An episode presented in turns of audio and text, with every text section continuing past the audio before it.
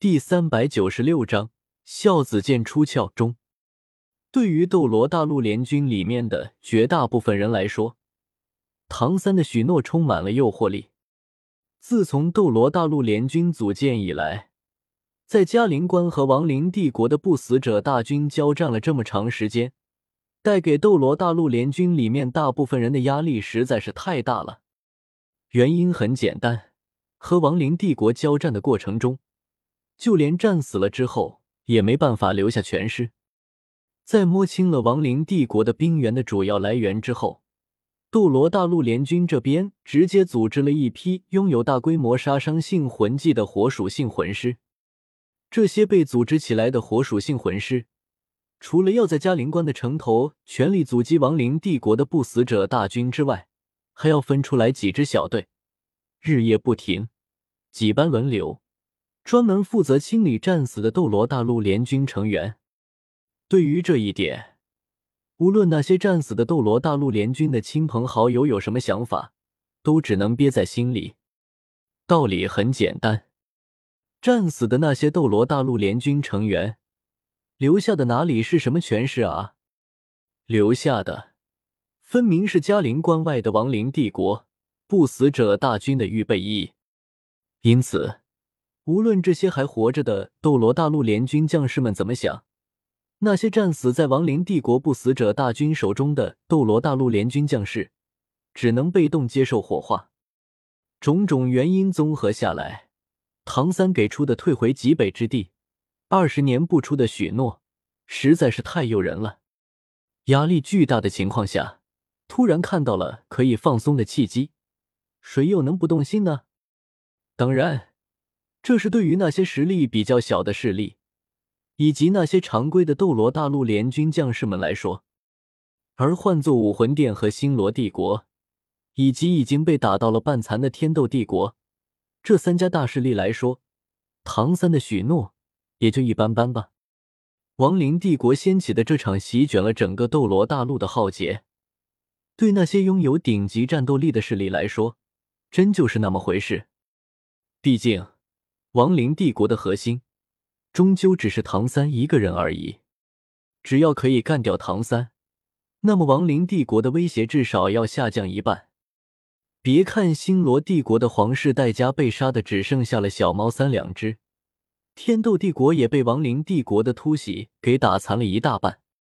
但是，作为斗罗大陆上面的三大势力之一，能在斗罗大陆上面屹立这么多年。谁家还没有个压箱底的底牌？而三大势力之所以汇聚到了嘉陵关，和亡灵帝国进行旷日持久的拉锯战，完全就是三大势力的默契罢了。武魂殿方面需要送那些小王国和小公国的人去英勇就义，来为武魂殿未来的武魂帝国腾地方。星罗帝国方面，在皇室代家就剩下了俩人。幽冥朱家除了家主幽冥大公之外，只剩下了女眷。新官许家需要为自家在未来接手星罗帝国的大权做出足够的铺垫。天斗帝国方面，就算大半的国土沦丧，但是天斗帝国的一些底牌依旧还在。一，不会有人真的会认为天斗帝国之中一位封号斗罗级别的强者都没有吧？不会吧？不会吧？讲道理，天斗帝国要是没什么底牌的话，武魂殿方面还用得着派遣千仞雪去潜伏？直接派出几个封号斗罗，换个身份，玩一出清君侧，不是要简单粗暴的多？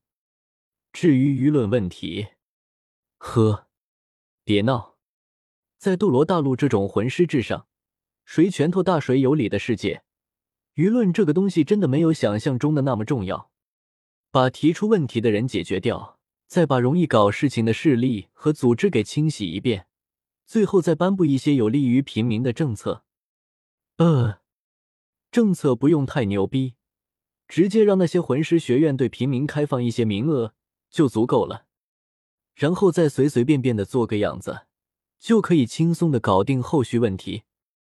这么简单的手段。不比让千仞雪这位武魂殿的大小姐去天斗帝国玩易容潜伏轻松的多了。所在，在天斗帝国、武魂殿和星罗帝国三大势力之间的默契之下，斗罗大陆联军才在嘉陵关这里和亡灵帝国的不死者大军僵持了起来。星罗帝国的新官许家要全力，顺便把忠心于皇室戴家的人都送到亡灵帝国。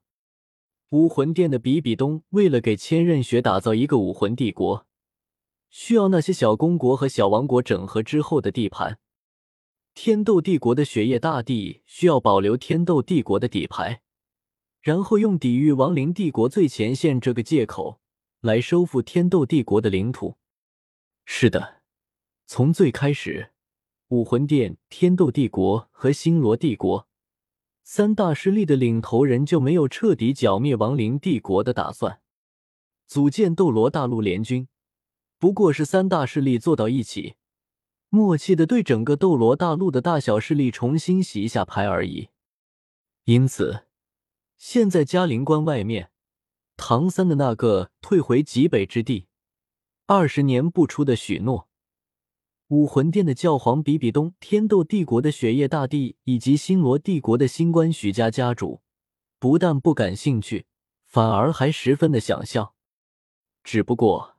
看着周围那些明显异动的斗罗大陆联军成员，三大势力的首领需要一个可以合理拒绝唐三许诺的理由。就在三大势力的首领思考借口的时候，站在嘉陵关城头的宁风致突然站了出来。唐三，嘉陵关的城头，宁风致迎风而立。常年的七宝琉璃宗的宗主大权在握，再加上宁风致一向以智慧著称。温尔雅，风度翩翩，好一位帅大叔。可可，你真的会让亡灵帝国退军吗？宁风致一开口，就在唐三还没有明白宁风致的意思的时候，比比东和雪夜等三大势力的领袖眼睛直接就亮了起来。秒啊，宁宗主，真不愧是斗罗大陆第一老鹰可可，斗罗大陆第一智者。看着嘉陵关下在沉默了一阵之后，打算开口说些什么的唐三，宁风致的嘴角勾勒出了一抹微笑，果断的开口打断了唐三即将说出口的话。唐三，宁风致再次开口之后，接下来的话如同一柄重锤一样，狠狠的的敲击到了斗罗大陆联军众人的心头之上。别人不知道你和昊天冕下之间的关系，难道你以为本座还不知道吗？